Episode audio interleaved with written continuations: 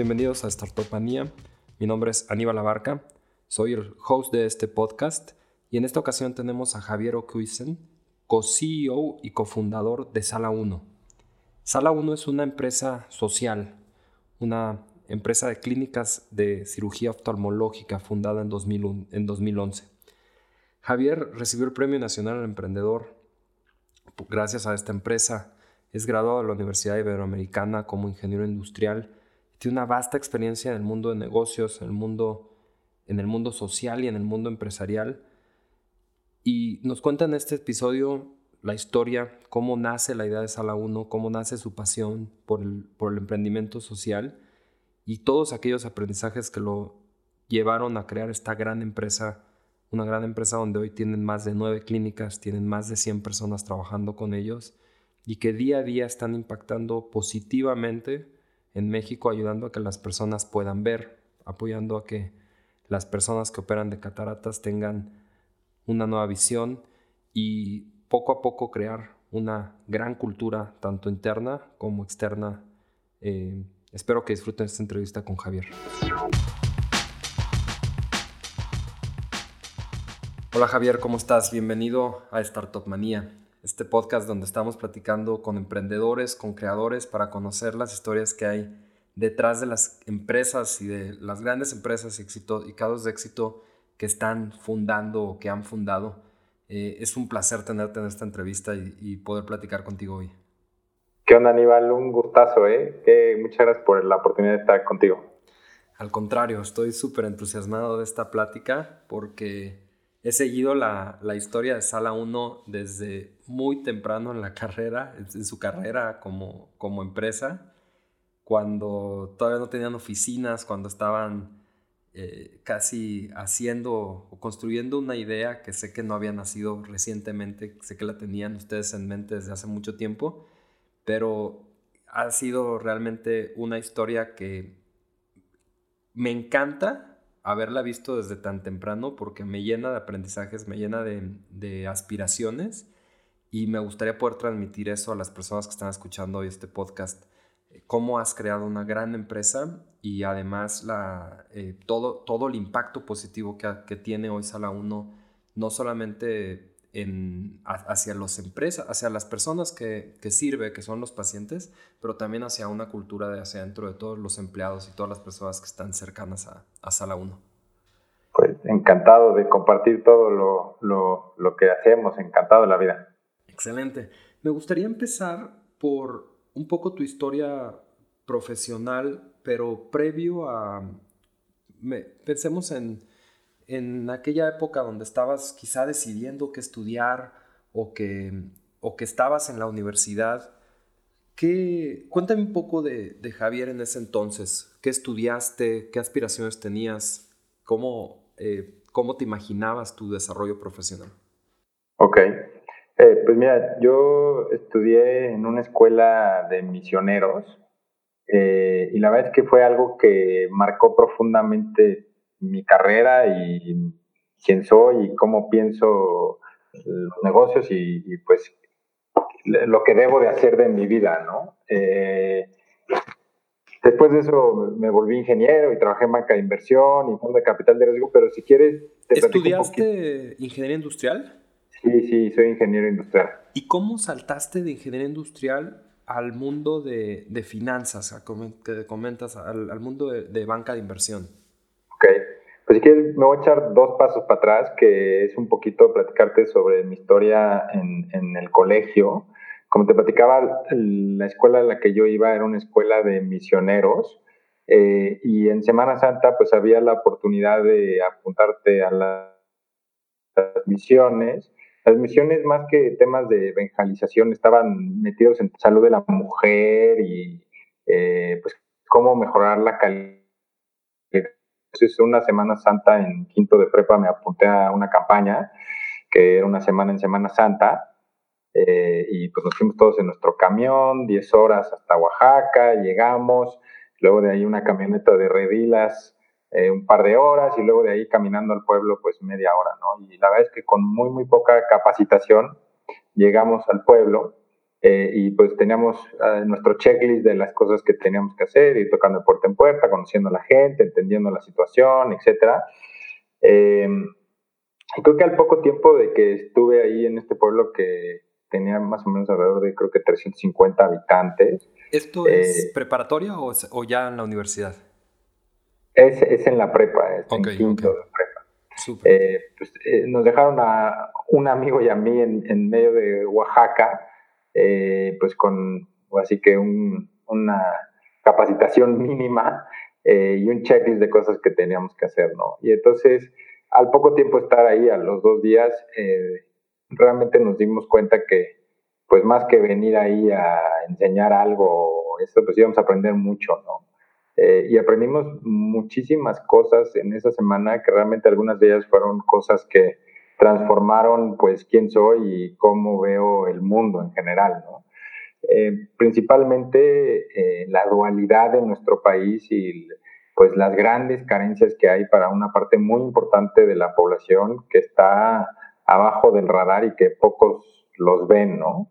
Y que están ahí limitados a apoyos de Cedesol y de, eh, y de, pues, de otras partes del gobierno que realmente llegan poco. Y limitaciones de todo tipo, ¿no? Porque no sé si eso te había platicado, pero yo también viví una experiencia muy parecida.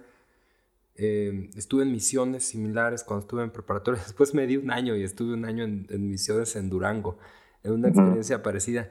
Pero me tocó ver esa, eh, digamos, esa, esas limitaciones en todos los aspectos, ¿no? En el mundo educativo, en el mundo eh, de muchas eh, necesidades básicas, desde, desde agua, alimentos, obviamente, y obviamente una cosa muy importante, salud.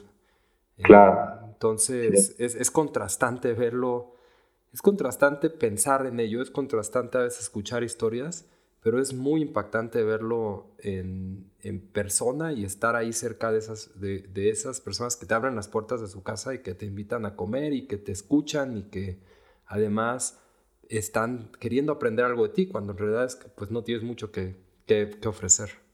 Sí, pues esa fue justo la experiencia y una de las cosas que teníamos en nuestro checklist era que el jueves, que es el día de la última cena, teníamos que juntar a todo el pueblo en la iglesia eh, y escoger a 12 campesinos y lavarles los pies. Entonces, pues yo agarré mi cubetita y mi esponja eh, y juntamos a los 12 campesinos eh, en una iglesia pues, que hacía mucho calor, etc.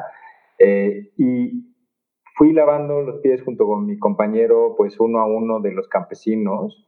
Y al llegar al último me di cuenta que en todo ese tiempo no había volteado a ver a ninguno a los ojos, ¿no? A ver qué, qué lo que estaba haciendo, qué, qué efecto tenía en las personas, ¿no? Entonces, cuando llegué al último y volteé arriba y vi a los otros 12, me di cuenta que lo que había hecho realmente había tenido, pues, un impacto importante para ellos, ¿no? El tema del servicio, el tema de la humildad, eh, pues, era algo que significaba algo para ellos, ¿no?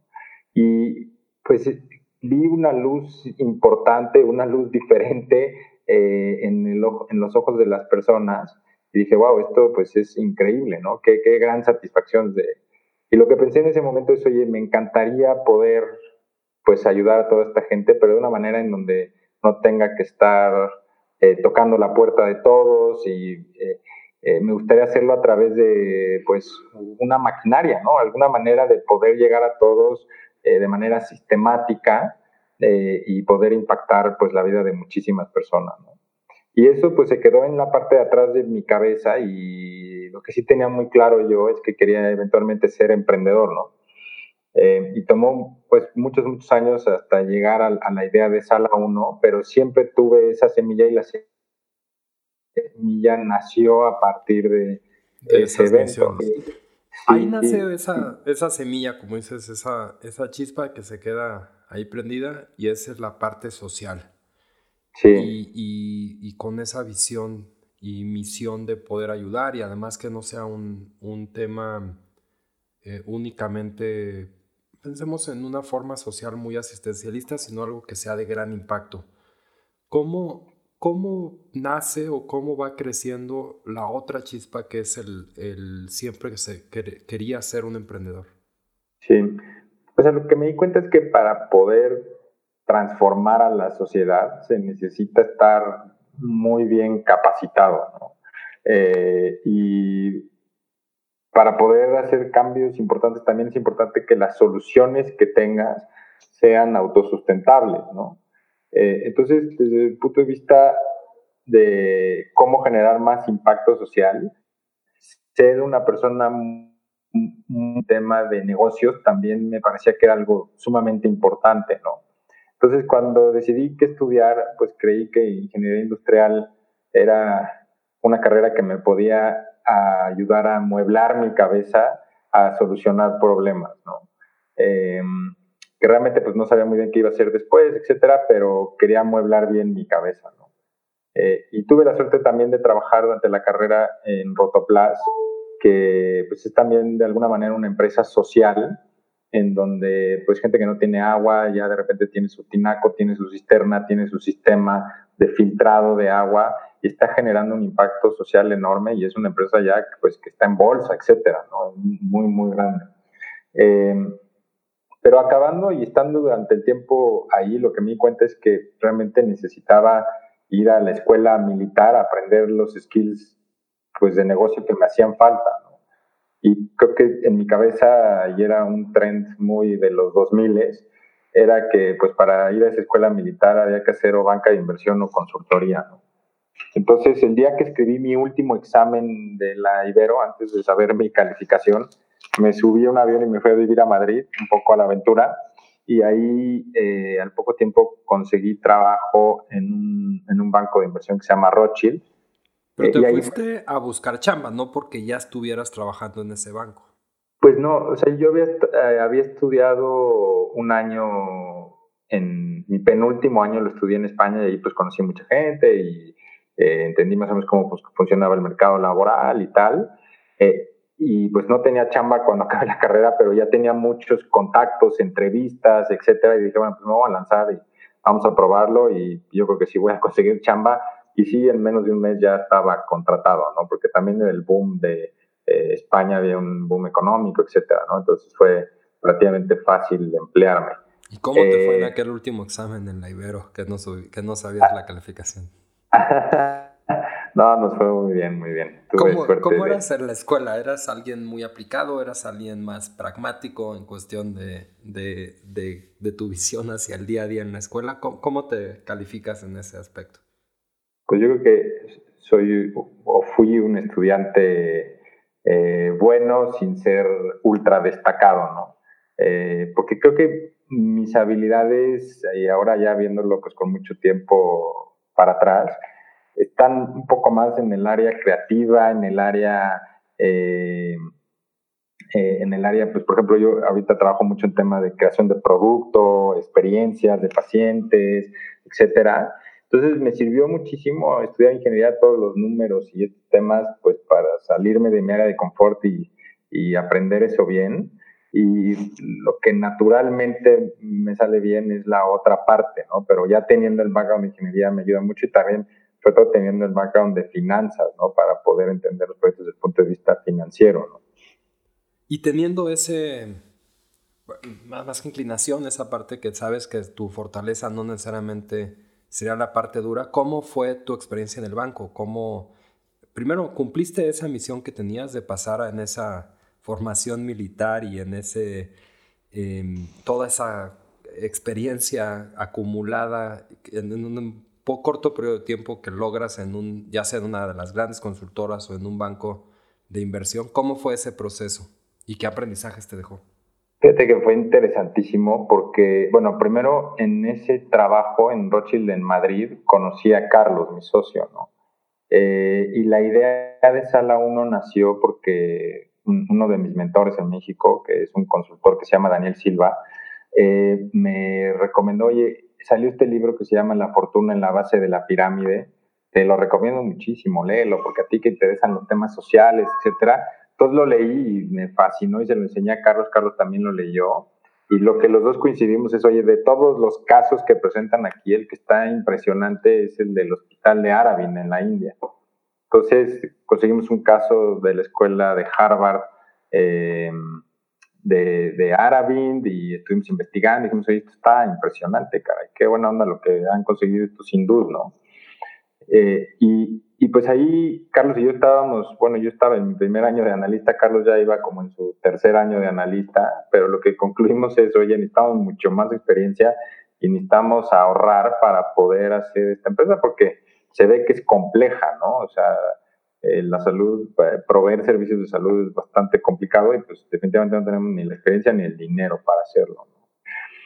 Curiosamente, eh, más o menos el, mi, contrato, me habían dado un contrato nada más por un año y cuando llegó el tema de la renovación me dijeron, oye, ¿sabes qué? Pues, estamos muy apenados, pero ya no cabes en la oficina, no sé qué y fue horrible porque después de pues, un año de chamba con una curva de aprendizaje enorme en banca de inversión, etcétera, de repente me dejaron sin chamba, cara. Eh, entonces, creo que esa experiencia también fue una de las mejores experiencias de mi vida, eh, porque dije, oye, pues ya estoy del otro lado del charco, me tengo que echar para adelante y conseguir algo más, cara, porque no me voy a regresar con la cola entre las patas a mi casa. Entonces eh, me empecé a mover muchísimo con headhunters y pues con amigos, etcétera. Y tuve la suerte de conseguir una chamba en VS en Londres, ¿no? Eh, entonces de, de, Madrid me moví a Londres eh, y la verdad es que, pues viéndolo en retrospectiva, fue un cambio importantísimo en mi vida y, y digo, al principio fue un trago súper amargo, pero fue algo que cambió completamente mi destino y la, la, manera en que se vivió mi carrera, ¿no? Entonces me moví Estuve en VS, eh, en el equipo de infraestructura, un par de años, de ahí me mandaron al equipo de Latinoamérica y me tocó estar enfrente de Bear cuando salían todos con sus cajitas y yo estaba en el equipo de VS de Latinoamérica, que creo que cuando empecé éramos 14 y después de la crisis éramos creo que 6 y todo el mundo desesperado con la misma cantidad de trabajo pero con menos manos. Claro. y con más presión. sí, y tuve muchísima suerte ahí porque a través de un headhunter me volvieron a contactar, que de hecho fue de los headhunters que conocí muchos años antes. Y me dijeron, oye, pues mira, ya llevo muchos años aquí, que sabes de infraestructura, tal. Tenemos un fondo de infraestructura que está lanzando y quieren a alguien que sepa temas de aeropuertos y temas de Latinoamérica.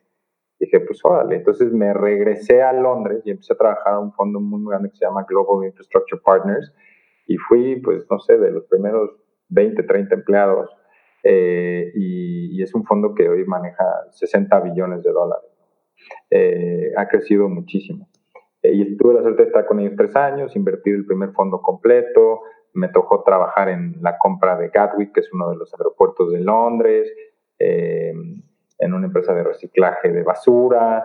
la verdad es que fue una experiencia increíble. Y mientras tanto, que esto estaba pasando, Carlos estaba estudiando un MBA y una maestría en salud pública en Berkeley. Y de repente un día me habla y me dice, oye, vamos a entrar a una competencia de business plans y voy a poner este Sala uno. Bueno. un business plan para hacer el hospital de Arabin en México. ¿Habías estado en contacto con Carlos durante todo ese tiempo? Sí, sí, Carlos y yo pues somos compadres y ahí seguíamos platicando y nos veíamos en las vacaciones y nos fuimos a un viaje a Egipto y no sé qué, pues eh, éramos muy amigos, ¿no? Bueno, somos muy amigos. Eh, y, y este, entonces me dijo, oye, pues, ¿qué onda? ¿Le entras a ayudarme a armar el business? Le dije, pues, órale, vamos a armarlo, ¿no? Y pues ya entramos, armamos el business entramos a una competencia que se llama eh, GSBI o algo así, y resulta que quedamos, pues, de los primeros lugares, ¿no? No, no ganamos, y básicamente no ganamos porque era una, la idea no era muy innovadora, ¿no? O sea, replicar un hospital de la India en México a los jueces no les pareció muy innovador, eh, pero nos dijeron, oye, pues de todos los proyectos posiblemente es el que más probabilidades de éxito tiene porque pues, no tienen que inventar algo de cero, ¿no? Es, volverlo a hacer en otro lugar. Em, cuando ya ahorita viendo los siete años después, la verdad es que sí tuvimos que reinventar 10.000 cosas, ¿no? Pero bueno, el, el, el concepto... Eh, es, es, parecido al de, al de árabe. ¿no? Sí, y, Entonces, y los problemas, supongo, ah, si bien habrá algunos la, el problema médico puede ser el mismo, pero la, la, realidad social es totalmente distinta. La realidad política, social, económica, hay, hay muchísimas cosas distintas, ¿no? Sí, hay miles de cosas distintas y, bueno, la, la, salud es ultra política, ¿no? Eh, igual que la educación.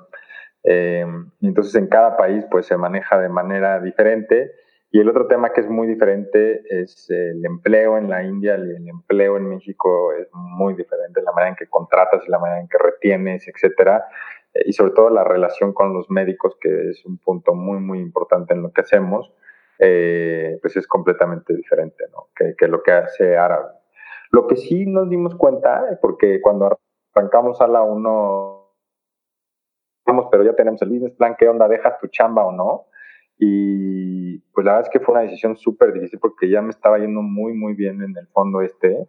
Eh, y yo vivía en Londres y la verdad es que era como la vida de Peter Pan, era, nunca querías crecer, cara, era increíble, muy divertido, muchos amigos, mucha fiesta, te iba bien, etcétera, ¿no? Eh, entonces, pues dije, pues si no es ahorita, después, quién sabe si se me presente otra oportunidad así en la vida. Y la verdad, lo que más me llamaba la atención es que verdaderamente estaba eh, pues enamorado de la misión de poder ayudar a la gente a ver mejor, ¿no? Que, que realmente es algo que es transformativo en la vida de las personas, ¿no? Es como, oye, pues un día tienes una catarata, no ves, y al día siguiente, pum, lo operas y, cambia su vida a 360, ¿no? Eh, pero quiero, quiero hacerte dos preguntas en, en ese punto. Una, el haber hecho ese business plan y, y haber pasado por ese concurso, ¿Qué te, qué te animó o qué los animó a, a, Carlos a ti a, dar ese paso? ¿Fue el haber profundizado más en esa idea y ver que esto sí es viable? ¿O haber recibido ese, em, eh, ese estímulo o esa, esa aprobación por el lado de los jueces? Es decir, oigan, esto sí hace sentido. Eh, ¿Fue más una introspección o fue más la validación de los jueces lo que los animó a dar el siguiente paso? Fíjate que ya habíamos hecho algo de análisis del mercado de México y cuánta necesidad hay, Entonces, pues sí teníamos bastante claro que la necesidad en México era un blue ocean, ¿no? O sea, realmente había mucha, mucha necesidad. Pero otra cosa es que por otro lado tenías un modelo que jalaba muy bien, ¿no? Y que pues sí parecía que era replicable. Entonces, que los jueces te digan, oye, pues sí, fíjate que está buena tu idea, échale para adelante pues sí ayudó un poquito a convencernos, ¿no? Eh, y creo que también era el momento en la vida de Carlos y mía que llegó un punto en donde hacer Excel y hacer PowerPoints ya dejó de ser atractivo, ¿no? O sea, como que sí queríamos cómo podemos usar todo lo que hemos aprendido, todos nuestros contactos y sobre todo nuestro impulso y nuestra vida eh, para hacer algo que pueda cambiar a, pues, a, tu país o a tu ciudad o lo que fuera, ¿no? Em, y, la otra cosa que fue muy importante es que viajamos a la India y estuvimos un mes y medio en el hospital, ¿no? Eh, y eso realmente pues, nos ayudó a confirmar que era algo de lo que nos podíamos enamorar y era algo que pues tenía pies y cabeza, ¿no? O sea, porque nosotros no sabemos nada de medicina, absolutamente nada. Esa, esa, creo que estás llegando a la respuesta de mi segunda pregunta, que es, cuando hablas de esa misión que ya estabas enamorado, porque ya no estás hablando de algo abstracto, sino algo muy tangible. ¿Cómo fue ese enamoramiento? ¿Ya fuiste a la India, fueron un mes, ya habías renunciado al trabajo o te tomaste vacaciones? ¿Cómo fue ese viaje a la India? Sí, no, el viaje a la India fue, puta, fue, estuvo un poco de locos porque eh, me dice Carlos, oye, pues mira, es que yo estoy acabando y pues la verdad es que no hice ni una entrevista para buscar chama porque todo en mi vida va dirigido a hacer esto. ¿Qué onda? ¿Lo vamos a hacer o no? Entonces lo tuve que pensar muy, muy bien y dije, bueno, pues órale, ya vámonos al agua. Y la verdad es que, pues pensándolo ahorita al revés, deberíamos haber hecho el viaje antes y luego renunciar, ¿no? Pero yo creo que estábamos tan emocionados que renuncié, nos fuimos a la India y estuvo impresionante porque fue, pues, desde pasar tiempo con el que limpia eh, los pasillos, etcétera, a las enfermeras y, pues aprendimos muchísimo, ¿no? Y sobre todo, y lo que más nos impresionó de Arabin, que es lo que es más difícil de replicar, es la cultura, ¿no? O sea, cómo todo el mundo en la organización está completamente convencido que están trabajando por una misión y todo el mundo jala en el barco para la misma dirección, ¿no? Eh, conseguir eso requiere un grado de liderazgo que ya es como llegar al nirvana, ¿no? Es muy complicado. Eh, y, entonces, ¿cómo generar esa cultura? Es uno de los retos que Carlos y yo nos hemos enfrentado más a lo largo de todo el tiempo que hemos hecho y pues que ahí vamos en nuestro camino, ¿no? Yo no creo que estamos ni cerca de donde queremos estar, pero hemos avanzado mucho y sí vemos que la gente que trabaja en nuestra organización está comprometido, independientemente de con Sala 1, con nosotros o eh, con nuestros accionistas o con lo que sea, están comprometidos en transformar la vida de las personas, ¿no? Y eso es lo que les da eh, la gasolina para poder enfrentar todos los retos que hemos enfrentado, que la verdad es que no han sido menores. ¿Y cómo lo...? Es, es una pregunta quizá muy difícil de responder, pero ¿cómo has logrado empapar al equipo en, o cómo han logrado crear esa, esa cultura dentro de Sala 1? ¿Cuáles han sido aquellas piezas clave o aquellos temas más importantes o los más difíciles también? ¿Cuál, cuál, cuál es la receta de crear esa cultura? Sí, fíjate que la cultura ha ido evolucionando mucho también conforme nosotros hemos ido madurando, ¿no? Eh, hemos aprendido a escuchar mucho más, hemos aprendido a entender las necesidades de nuestro principal cliente, que al final nuestro principal cliente pues es toda la gente que trabaja con nosotros, que es la que sirve a nuestros pacientes, ¿no? Eh, eh, y entonces, em, lo que hemos aprendido a hacer es como a destilar qué cosas necesitamos en la organización para que camine, ¿no? Entonces, hay cuatro pilares en nuestra cultura. Nuestra cultura se llama Fuerza 1, ¿no? Eh, y pues son el compromiso, el servicio, el valor y el alcance. ¿no? el compromiso pues es cómo estamos todos comprometidos hacia llegar a esta misión. El servicio que lo medimos con el NPS es pues estamos dando un buen servicio, ¿no? Y también medimos temas de calidad clínica el valor es, oye, pues lo que estamos haciendo está muy padre, pero estamos generando flujo positivo o no. Eh, y el alcance es a cuántas más personas estamos tocando y a cuántas más estamos tratando, ¿no? Para ver este, si realmente el modelo está teniendo éxito o no, ¿no? Eh, y todo eso, eh, pues gira alrededor de creencias, ¿no? Y una de nuestras principales creencias es que pues nos va bien haciendo el bien y eso es fundamental. O sea, para, para que nos vaya bien, nosotros tenemos que hacer el bien. Y una cosa que es interesante de Sala 1 es que del total de cirugías de catarata que hemos hecho hasta ahorita, el 34% han sido eh, gratuitas o altamente subsidiadas, ¿no? Eh, y empezó esto mucho del apoyo de Fundación Cinépolis, que nos estaban dando un apoyo importante y eh, cuando arrancamos a la 1, Cinépolis fue verdaderamente fundamental para hacer que la empresa caminara. Pero conforme ha ido creciendo la empresa y vamos ganando escala, etcétera, pues hemos también del mismo flujo de sala 1 subsidiando pacientes que pues no pueden pagar sus tratamientos, ¿no? Y eso tiene un componente muy importante por varios puntos. Uno es, pues nuestro trabajo es abrir mercados, ¿no? La necesidad es muy, muy grande, eh, pero hay poca demanda, y hay poca demanda principalmente por falta de información, porque el servicio está muy lejos de la gente y porque pues no les alcanza para tratarse. Eh, entonces, al tratar a algunas personas altamente subsidiadas o gratuitas, esas personas pues hablan sobre el trabajo que estamos haciendo, que los operamos bien, que los tratamos con cariño y que pues ya pueden ver sus partidos de fútbol y eso abre nuevos mercados, ¿no? Eh, y es un poco como las aerolíneas de bajo costo, ¿no? Antes, pues, poca gente viajaba porque era muy caro Aeroméxico y con la entrada de Viva Aerobús y Volaris y etcétera, pues ya todo el mundo viaja y todo el mundo va para arriba para abajo y Acapulco y no sé qué, es, bastante impresionante. Nuestro trabajo es abrir ese mercado y eso requiere impulso y requiere, pues, un trabajo social también, ¿no? Eh, y la satisfacción de poder ayudar a todas estas personas es algo que se refleja en el compromiso de la gente que trabaja con nosotros, ¿no? Los médicos están más contentos porque pueden ayudar a gente, eh, nosotros nos sentimos más orgullosos de la empresa que creamos porque podemos ayudar a muchas personas eh, y, pues es una herramienta fuerte para poder reclutar a muchísimo talento y que podría estar en otras empresas, pero que decide venir con nosotros porque está buscando eh, no solo que le vaya bien, sino también hacer el bien. Y creo que es algo que viene fuertísimo, ¿no? Eh, eh, hemos visto mucha gente joven, millennials, etcétera, que dicen, oye, pues sí, podría estar en McKinsey o sí, podría estar en JP Morgan o en cualquier empresa grandota, pero la verdad es que no me sentiría contento. Me siento más contento aquí viendo cómo cambiar el mundo, ¿no? Están generando un impacto positivo también. Exacto.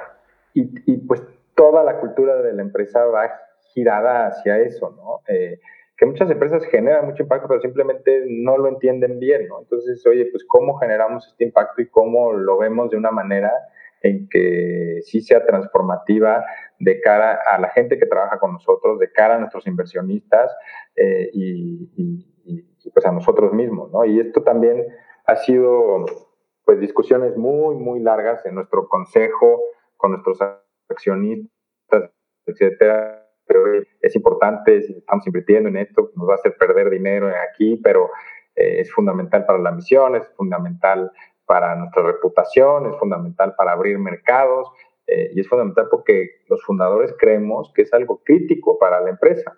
Eh, y, y, pues al final hemos tenido que empujar mucho, pero es algo que hemos logrado convencer a la gente que tiene sentido social, pero también tiene sentido financiero hacerlo, que es muy, muy importante. Sí, de acuerdo. Qué, interesante.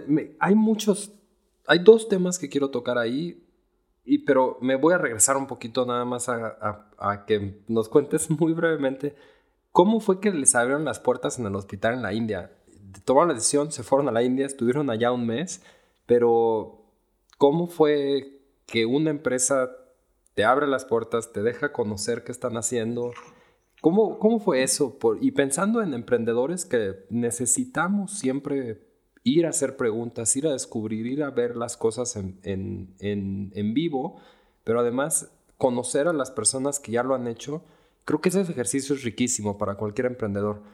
¿Cómo lo hicieron ustedes? Que, que, que, que definitivamente en esa historia puede haber muchos aprendizajes para otros emprendedores. Sí, pues tuvimos mucha suerte porque una de las juezas del concurso este eh, es una asesora de árabe desde hace muchísimos años, ¿no? Eh, y era maestra de Carlos en la maestría, eh, porque árabe tiene muchas conexiones a Berkeley, etcétera, ¿no? Entonces, cuando vio el business plan, digo, oye, pues yo conozco a estos señores, ¿por qué no les consigo que vayan? Y pues vemos qué onda, ¿no? Entonces, así se abrió la puerta, pero luego la verdad es que fuimos viendo que árabe también es bastante abierto en la manera en que trabaja, ¿no? Y eso es algo que es fascinante de ellos, porque su misión es el eliminar la ceguera innecesaria en el mundo, ¿no? Y ven como parte de su rol capacitar a gente alrededor de todo el mundo para que puedan replicar su modelo para poder llegar a mucho más gente, ¿no? Entonces, digo, es, es una filosofía que es bastante elevada, llega hasta el nivel espiritual, y dicen, pues mira, es que no es que me compitas, es que estás trabajando junto conmigo a resolver mi propósito, que es que todo el mundo vea, ¿no? Y, la realidad es que el océano azul es tan grande que hay peces en el mar para todo el mundo, ¿no? O sea, eh, podemos pescar todos y no nos vamos a acabar el problema en nuestra vida, o sea, eh, trabajando en equipo es como, pues se pueden conseguir muchísimo más cosas, ¿no? Sí, hay una breve historia, hace poco estuve por una plática, por otra razón, con el fundador de Tajín, de, de chiles y, salsas Tajín, que tiene un proyecto, se llama Horacio Fernández, tiene un proyecto social increíble que se llama la Escuela Nacional de Cerámica. Y la cerámica en México es una artesanía muy importante, pero que tiene muchos problemas, tiene muchos o muchas áreas de oportunidad. Problemas del lado salud, por ejemplo, porque las, las personas que están todo el tiempo horneando sus ollas, horneando sus artesanías en, en, en casa, son, son mujeres generalmente en México, lo hacen con hornos muy ineficientes. Y lo hacen con hornos muy, que contaminan mucho, que son ineficientes y que además eh, tienen poca productividad o poca calidad en los productos. Y una de las cosas que que, me platicaba es que trajeron a un diseñador de hornos de Japón, que él tiene un diseño patentado, que ha llevado a Harvard, que ha llevado a muchos lugares, y que hay pocos hornos en el mundo que él ha diseñado y que es cuidadoso en la forma en la que los implementa, en la forma en la que los diseña. pero cuando llegó a México a ver este, este gran esfuerzo de, de, cómo mejorar no solamente la artesanía como un arte, sino también, o la cerámica como un arte, sino que iba a tener un impacto en la salud, en la, en la capacidad económica de las personas y de las familias y un impacto social muy importante, el diseñador de estos hornos simplemente le regaló el diseño a, a la Escuela Nacional de, de, Cerámica para que ellos pudieran ir a enseñar a todas las comunidades de cerámica cómo diseñar este horno y entonces pudieran mejorar su productividad, disminuir la incidencia en cáncer que hay entre todas esas mujeres y además obviamente hacerlo con mucho menos madera, con mucho menos energía, etc. Una, un esfuerzo increíble, ¿no? Que veo también un una parte de, de, esa, como dices, esa filosofía o ese, esa visión más a un nivel espiritual de cómo poder impactar mucho más allá de, de, tu de tus propias fronteras o de tu propio modelo de negocio en un momento, ¿no? Esa es, una historia increíble. Em, entrando a, esta, a, lo que comentabas ya como crear la cultura, ustedes en Sala 1, Carlos y tú, tienen el rol de co-CEO. Eh, ¿Qué significa eso y cuál es la función que juega, en este caso, uno de los CEOs o que juegan los CEOs en la empresa, en la cultura, en, la, en el día a día, en la operación? Eh, ¿Cuál es esa función y, a ti qué te toca jugar dentro de esas funciones? Ok. Mira, eh, la verdad es que emprender solo me imagino que debe ser un calvario al cubo, o sea, debe ser muy, muy complicado. Y una de las decisiones más acertadas que hemos tenido en, Sala 1 empezó el día que nació Sala 1, que fue que Carlos y yo trabajáramos juntos, ¿no? y no nos habíamos dado cuenta en ese momento, pero realmente somos un poco yin y yang, ¿no? Eh, él es súper ordenado, metódico, eh, tiene todo súper, sus juntas muy ordenaditas y su equipo trabajando como un reloj. Eh, y yo soy un emprendedor un poco caótico, ¿no? entonces yo siempre quiero ir más rápido y eso genera desorden y él siempre quiere ordenar las cosas, ¿no? Eh, entonces, un poco como se han ido acomodando las cosas a lo largo de los años, es que yo me encargo del desarrollo corporativo, eh, que es pues eh, relación con inversionistas, relaciones con gobierno, relaciones con todos los pagadores, el, el, desarrollo del modelo y el crecimiento de la red del real estate. y últimamente, pues una parte muy, muy importante de mi trabajo es la transformación tecnológica, ¿no? Eh, y él tiene un rol que es increíblemente complejo, que es hacer que la empresa camine a nivel eh, cultura y a nivel operación, eh, pues como un reloj suizo, ¿no? y es algo que yo simplemente no podría hacer porque no tengo las habilidades ni la paciencia para hacerlo, ¿no?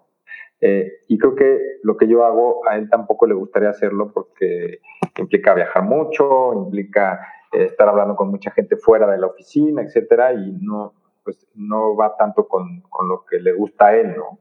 Entonces nos hemos ido acomodando bien y la verdad es que la otra cosa que funciona muy bien es que somos el uno para el otro un buen check para saber si alguna idea es buena o no vale la pena. Eh, la gran mayoría de mis tonterías paran en Carlos y ya, gracias a Dios, no tenemos que gastar dinero en ellas. Eh, y, pues yo también eh, he servido de check para alguna de las cosas que hace él, ¿no? Entonces, la suerte aquí es que pues, los dos veníamos de un perfil más o menos parecido, pero lo que nos hemos dado cuenta a lo largo de los años es que realmente somos súper diferentes y tenemos habilidades muy complementarias, ¿no? y al final, una cosa que fue muy, muy complicada los primeros años es encontrar realmente cuál es el hueco de cada quien en la organización y no eh, pisarle los pies el uno al otro, ¿no? O sea, y esto se puede hacer ya, o sea, habiendo trabajado con eh, consultores y casi con psicólogos, eh, definiendo bien qué decisiones tienes que tomar sin informar, cuáles informas, cuáles se toman en cuenta el consejo, etcétera. ¿no? una vez que tienes eso definido y el campo de acción es claro, entonces pues cada quien puede ir avanzando en su propia dirección sin estar eh, ahí jalando la cobija para un lado para el otro, ¿no? ¿Cuán, ¿Es difícil trabajar en ese nivel de, de pares en una posición tan importante como CEO? Eh, ¿cuál es, ¿Qué ha sido lo más difícil o cuáles han sido los principales retos a superar? Eh, porque además es tu amigo, además de ser tu, tu, tu socio, y que comparten un puesto que es el, el, puesto más importante en la empresa. ¿Cómo, cómo es esa relación? Mira, los primeros cinco años de Sala 1 trabajamos en una mesa de plástico de Costco, codo a codo. O sea, y la verdad es que eso nos ayudó a pensar de manera sincronizada. O sea, ya pensamos muy parecido, ¿no? Y, y, y, sabemos cuándo hay que hablar el uno con el otro. Eh, y el otro tema, pues es que sí ha requerido enojos y frustraciones y e incluso discusiones con el consejo de, oye, es que debería de ser uno el CEO, no es que debería ser el otro el CEO.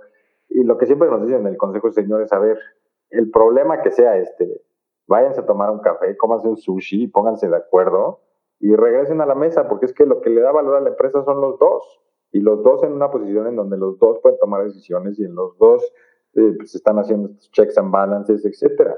Entonces, pues pónganse de acuerdo y entonces, pues sí, no te queda más que irte a tomar el café con la cola entre las patas y encontrar una solución, porque realmente en esta empresa estamos trabajando para algo más grande que nosotros mismos, ¿no? Que es que estamos trabajando por la gente que servimos, ¿no? Eh, no solo la gente que trabaja con nosotros, pero también nuestros pacientes. Entonces, si eso, trabajando juntos, es como más valor le podemos dar a, pues a nuestros dos stakeholders, pues, pues hay que encontrar la solución, ¿no? Eh, y, pues se ha ido encontrando. Lo que sí es que, digo, de ser compadres y amiguísimos y vernos todos los fines de semana y tal, cuando pues no eh, estábamos todavía en los años jóvenes y salíamos, etcétera. Pero ahora, digo, hay muchísimo respeto y cariño, pero pues ya no salimos todos los fines de semana juntos y nos vamos de vacaciones juntos porque también hay tensión, ¿no? O sea, en la empresa hemos vivido momentos difíciles, momentos alegres, momentos tal, y lo que quieres en tu vida también es no tener que hablar del trabajo todo el tiempo y inevitablemente cuando nos vemos empezamos a hablar de trabajo. Claro, sí, siempre se tiene que mantener de alguna forma una, una línea o, ciertas distancias para hacer que las cosas funcionen. Al hacer una empresa, primero de impacto social, después en el sector salud,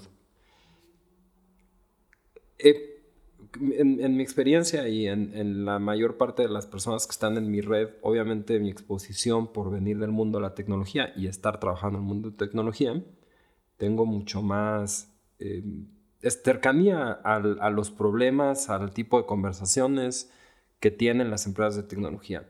Pero no me puedo imaginar cómo fue el proceso de Sala 1 al, al empezar al buscar a las alianzas estratégicas, al buscar a inversionistas, a entender la, inclusive la regulación, no sé cómo sea para poder abrir una clínica, qué, qué, normas tienes que cumplir, con quiénes tienes que, pasar ciertas, eh, ciertas normas de cumplimiento y certificaciones.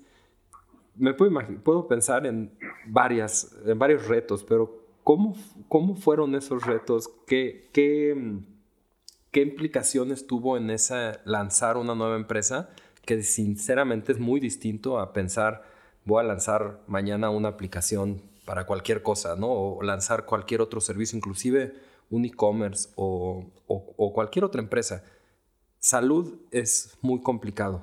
¿Cómo, ha sido esa historia entre ustedes? Fue, la verdad, esa etapa fue divertidísima porque teníamos poquísimo dinero y la manera en que organizamos, o sea, Carlos y yo nos fuimos a la India en febrero del 2011 y volvimos a México a finales de marzo, ¿no? Y la primera cirugía en nuestro centro quirúrgico de la Roma la hicimos en agosto, o sea que fue todo rapidísimo, ¿no? Eh, y pues lo que nos pasó es que cuando llegamos al verano eh, nos dimos cuenta que no había manera en que íbamos a llegar a nuestro deadline de agosto que nos habíamos puesto en febrero. Y entonces eh, teníamos una, bueno, tenemos un amigo que se llama Daniel Acle, eh, que está, y estaba con todos sus compañeros, amigos, eh, que querían hacer su servicio social. Entonces les dijimos, oigan, vénganse con nosotros y a través de Cinépolis logramos que pudieran hacer su servicio social con nosotros. Y entonces nos jalamos seis itamitas que estaban estudiando economía eh, e ingeniería industrial y se vinieron con nosotros pues dos meses y en el, en, el comedor de mi casa armamos la empresa, ¿no? Entonces, todos estos temas que me estás diciendo de regulación y de tal, pues, pues ellos nos ayudaron a entenderlos, hablábamos con sus amigos que eran abogados en el ITAM para entender si la regulación que estábamos eh, viendo era la correcta, eh, y así fuimos armando. El otro tema que fue fundamental es que desde el principio tuvimos la suerte enorme de poder atraer eh, tres médicos que entendían muy bien esta situación, ¿no? Y ellos fueron pues un poco la luz en la oscuridad, porque sí, pues no teníamos ni idea por dónde iban las cosas, ¿no? Entonces, hicimos un par de contrataciones muy, muy importantes, aparte de los médicos, eh, un enfermero que venía de un hospital con muchísimo renombre, tenía muchísima experiencia, que nos ayudó con todos los procesos de seguridad y de calidad, eh, y así poco a poco pues fuimos armando, pero ahí teníamos a nuestros interns de, eh, del ITAM, de, director de compras, comprando pues todos nuestros ahorros en eh, eh, equipo médico, en mobiliario, eh, y nada más veíamos Carlos y yo cómo nuestra cuenta se iba haciendo más delgadita y nos quedábamos sin lana. La verdad es que fue una etapa muy, muy divertida. Buena forma de ponerlo. Si no, no, sí, si no puede ser divertido el ver que estás logrando crear algo que te apasiona, bueno, las, los retos vienen después, ¿no? Pero no te puedes no te puedes poner a pensar en, los, en, en, esas otras cosas en ese momento, sino lograr ver que, que, tu, que tu historia está, va a ser contada y que, y que lo que estás creando está viendo la luz. Em, ¿cómo, ¿cómo, fue em, este proceso que te lleva a... Déjame hacer un comentario ahí. Admiro la visión que tienes en tecnología en, Sala 1 y, lo conecto a, un tema que quizá me siento yo mucho más, eh, mucho más familiarizado. Como, como empresa de, de, salud, como una empresa social, como una empresa que depende de real estate porque tienes clínicas, que dependes de aseguradoras, que dependes del gobierno, que dependes de muchos problemas o muchos stakeholders que otras empresas también dependen, pero que nunca logran implementar no digamos entender la tecnología. Y algo que admiro muchísimo y me gustaría entender de dónde viene esa visión y cómo ves, cómo percibes tú la, tecnología para la empresa, eh, Sala 1 lo ha logrado hacer y, y, te lo voy a, te voy a explicar lo que yo alcanzo a ver desde fuera para que me cuentes un poco más de eso. Yo veo que Sala 1 ha logrado entender que la tecnología es más que un proyecto de tecnología. Es más que comprar un software. Es más que em, ir al mercado a ver quién te hace la página o a ver quién te hace el community management o el social, el social media. Creo que Sala 1 ha logrado desarrollar como parte de sus competencias estratégicas una pieza que se llama tecnología y los hace distintos. Y, me encanta eso y, y, hay muchísimas cosas que me gustaría platicar al respecto, pero me gustaría, ¿cómo ves tú esa visión tecnológica? ¿Cómo ves ese proceso de transformación? ¿Y qué están haciendo? Ok. Pues mira, hace tres años, tuvimos la suerte hace tres años de ganar un premio importante que es de la Fundación Schwab, que es, los Schwab son los fundadores del Foro Económico Mundial.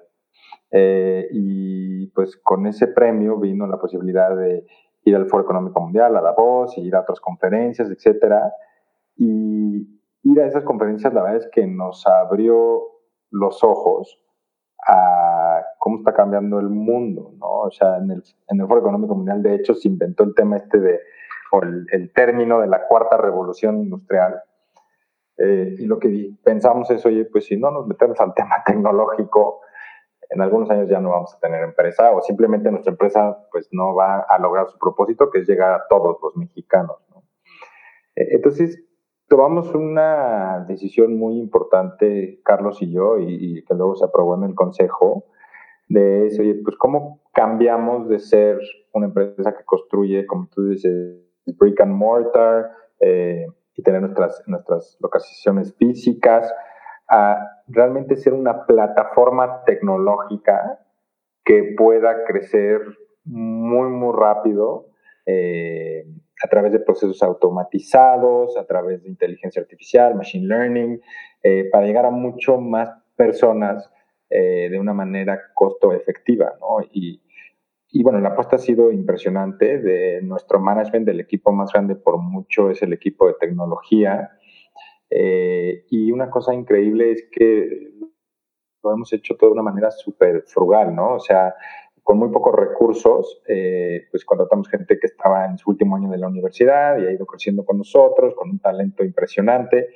Eh, y, y, lo que vemos es que lo que hace a nuestro equipo de tecnología diferente a otros equipos de tecnología es que entienden muy, muy bien por qué están haciendo líneas de código, ¿no? O sea, líneas de código para ayudar a que un paciente pueda llegar más rápido a su cirugía para que una persona que tiene glaucoma y tiene que ver un glaucomatólogo rapidísimo se pueda meter a hacer una cita en línea y ese mismo día ver un glaucomatólogo. O que a través de eh, Machine Learning los médicos puedan ayudar a, eh, puedan tener un error mínimo en los diagnósticos que hacen, ¿no? porque algoritmos de Machine Learning les están ayudando a, a tomar decisiones. ¿no? Entonces, Digo, la verdad es que este cambio ha ido poco a poco creciendo eh, y nos hace falta muchísima inversión en tecnología, pero tenemos pues una plataforma sólida en la cual construir, ¿no? Y una decisión también acertada que tomamos es en dividir el equipo de tecnología en dos partes, ¿no? Hay un equipo de tecnología que se dedica a, a nuestro expediente clínico electrónico, que es pues la, columna vertebral de la operación y de donde sale pues toda la data para tomar decisiones y para ver si vamos bien y vamos mal, etcétera. Eh, y pues, es un equipo que ha ido creciendo. Eh, eh, esa plataforma la construimos encima de Salesforce y también fue una decisión muy acertada porque lo dijimos es, oye, queremos hacer un expediente clínico electrónico que podamos lanzar en seis meses. ¿Cómo le hacemos? Entonces, bueno, pues construirlo encima de una plataforma y Salesforce creyó en nosotros eh, y nos ha apoyado muchísimo en hacerlo lograr. Y tenemos otro equipo que eh, le llamamos el equipo de Digital Growth, que está muy enfocado en temas de marketing digital, landing pages, página de internet, eh, interacción con nuestros pacientes a través de bots. Tenemos una aplicación móvil para pacientes, tenemos una aplicación móvil para médicos del primer nivel, optometristas eh, que quieren referir pacientes a sala 1. Eh, y el componente tecnológico, vemos pues que no somos una empresa tecnológica, pero somos una empresa que está habilitada por tecnología, ¿no? Eh, y como tú dices, eso es un factor muy, muy importante pues para, para poder escalar rápido, ¿no? Y la otra cosa que hemos visto es que cuando hablamos con inversionistas, y les enseñamos nuestros investment highlights, que imagínate que son nueve, siempre eh, de cada diez, ocho nos dicen, oye, a ver, suéltate la sección de tecnología para que platiquemos de eso. Eh, y es algo que es pues sumamente interesante por eso, porque lo que ven es que es por donde puedes escalar muy rápido eh, siendo coste eficiente. Claro, qué, qué, interesante. Felicidades por eso y por todos los otros logros que han, que han, que han ido acumulando. Eh, me gustaría saltar a una sección, que es la última sección de esta entrevista, para hablar un poco acerca de... Son preguntas que le hago a todos los emprendedores y emprendedoras que he entrevistado en este podcast. Y son preguntas rápidas, aunque no, no, no se trata únicamente de contestarlas en una o dos palabras, sino también si gustas desarrollar algo más, eh, lo puedes hacer. Entonces, eh, me gustaría empezar por preguntarte, cuando piensas en éxito, ¿en quién piensas y por qué? Híjole, la palabra éxito es súper complicada, la verdad, eh, porque para nosotros el éxito eh, no necesariamente es éxito financiero, no es éxito, eh, es el éxito para nosotros es pues atender a muchísimas personas, ¿no? Y es algo que nos da muchísima satisfacción. Y yo, una persona que considero exitosísima, pues es el fundador del hospital este en la India, ¿no? Que se llama el Dr. B. y hoy su sistema de oftalmología hace 450 mil cirugías al año, que es más que lo que opera todo Estados Unidos junto, ¿no? Eh, y todo es en base a una filosofía que realmente eh, pues está elevada, ¿no? ¿Cómo es un día normal en tu vida? ¿Qué hábitos, rutinas em, tienes pensando en que es un día normal donde no estás viajando, que estás dentro de tu, tu, dentro de tu horario normal? Sí. Pues mira, tengo ya dos hijos y las mañanas desde muy temprano hasta las nueve que dejo a mi hija en la escuela son para mi familia y después de ahí ya arranca la locura, ¿no? Eh, y creo que mucha gente que trabaja conmigo y también fuera ya se ha dado cuenta que mandarme emails es mala idea, que opero todo por WhatsApp, eh, entonces soy una máquina de WhatsApp eh, y la gama de las cosas que opero las opero a través de WhatsApp y me ha funcionado bastante bien para ser muy ágil eh, y para poder ser efectivo, ¿no? Em, dentro de las cosas, tengo pocas rutinas en, o sea, de todo lo que hago así normalmente, solo tengo una junta quincenal con mi equipo, en donde más o menos les doy dirección estratégica eh, y pues nos vemos 15 días después para ver cómo vamos, etcétera, ¿no? Entonces, soy una persona que tiene eh, poca estructura en la manera en que trabaja, pero eso también lo que me da libertad es de poder ser creativo, ¿no? O sea, puede que llegue en la mañana a las 9 de la mañana y no abro mi email hasta las 8 de la noche, ¿no? Y de repente, pues sí tengo un email 90 emails al día, ¿no? Y ya seguían muchísimos, pero hice lo que quería hacer, que era, pues, no sé, resolver un problema tecnológico o lo que sea, ¿no? Eh, eh, digo, realmente no tener tanta estructura me ha ayudado a lograr cosas importantes en poco tiempo, ¿no? Porque yo también puedo meter músculo para lograrlo y eso en muy buena parte es porque tengo un equipo increíble abajo de mí que me ayuda a organizar todo el caos que voy creando abajo de mí, ¿no? Eh, y, sin eso pues sería imposible. Ya. ¿Hay algún libro o cuál es ese libro que más has recomendado o regalado? Pues este libro de La fortuna en la base de la pirámide, la verdad es que lo recomiendo muchísimo. Eh, me, fascina, la verdad. Eh, y si tienen que leer uno, me enfocaría en ese. Esta pregunta a, veces toma un poquito de tiempo pensar en ella, pero ¿cómo hay alguna inversión o compra que puedas imaginarte o que puedas recordar que haya sido relativamente barata, ponle menos de mil pesos o alrededor de mil pesos, que digas, ah, eso cambió mi vida o en los últimos meses eso realmente ha generado un impacto positivo? ¿Se te, viene algo en la mente? Pues te puedo decir dos. Eh, una, que no son mil pesos, pero son como cuatro mil o algo así, es que me hice un curso en línea de IDEO, la agencia de Design Thinking de Estados Unidos, online, sobre temas de Design Thinking y desarrollo de productos y servicios, etcétera, que fue increíble, la verdad. La educación en línea, puff, es una maravilla. Puedes estar en tu oficina o en tu cama y estar en un salón de Harvard o de Columbia o de Stanford y la verdad es que va a cambiar el mundo.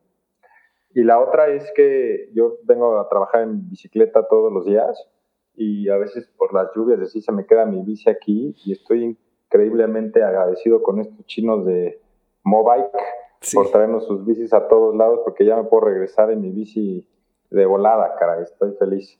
Sí, no me ha tocado utilizarlas, ya bajé la aplicación, pero no me ha tocado un viaje que tenga donde, donde así lo utilizo, pero ya vi también que en la Ciudad de México empezaron todos los scooters ahora. Ah, sí, también hay scooters, todavía, todavía no me la rifo. Muy bien, muy bien.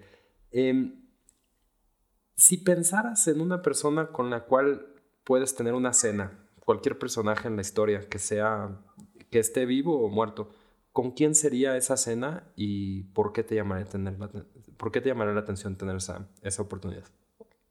Uf, me encantaría a esta edad poderme sentar a cenar con mis dos abuelos, que no, pues uno se murió cuando tenía tres años y el otro se murió cuando tenía seis o siete, ¿no?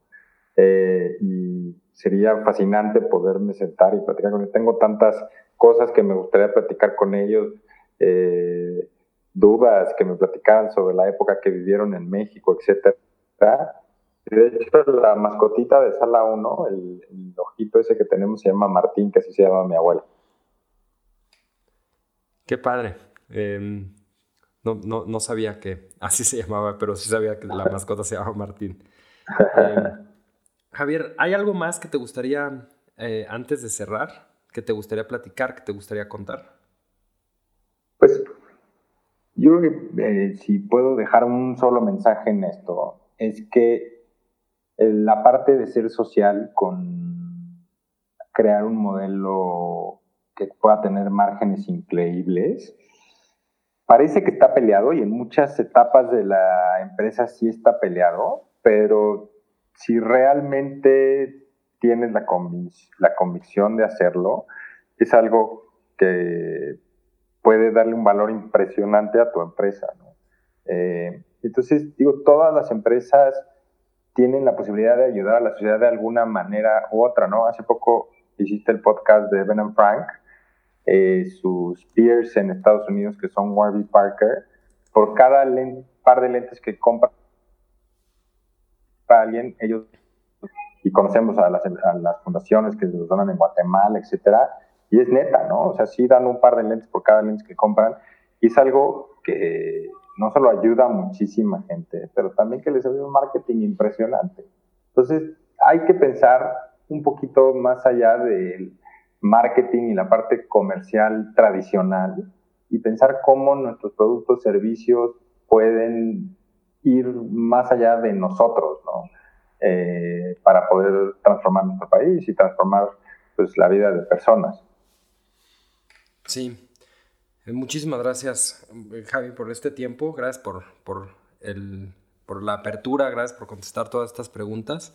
Me encantó haber compartido este momento contigo. Espero que también hayas tenido una, un buen rato en esta casi una hora de, de, esta plática. No, felicidades por esta iniciativa porque es enorme. Muchísimas gracias, Javi. Te mando un fuerte abrazo y estamos platicando pronto.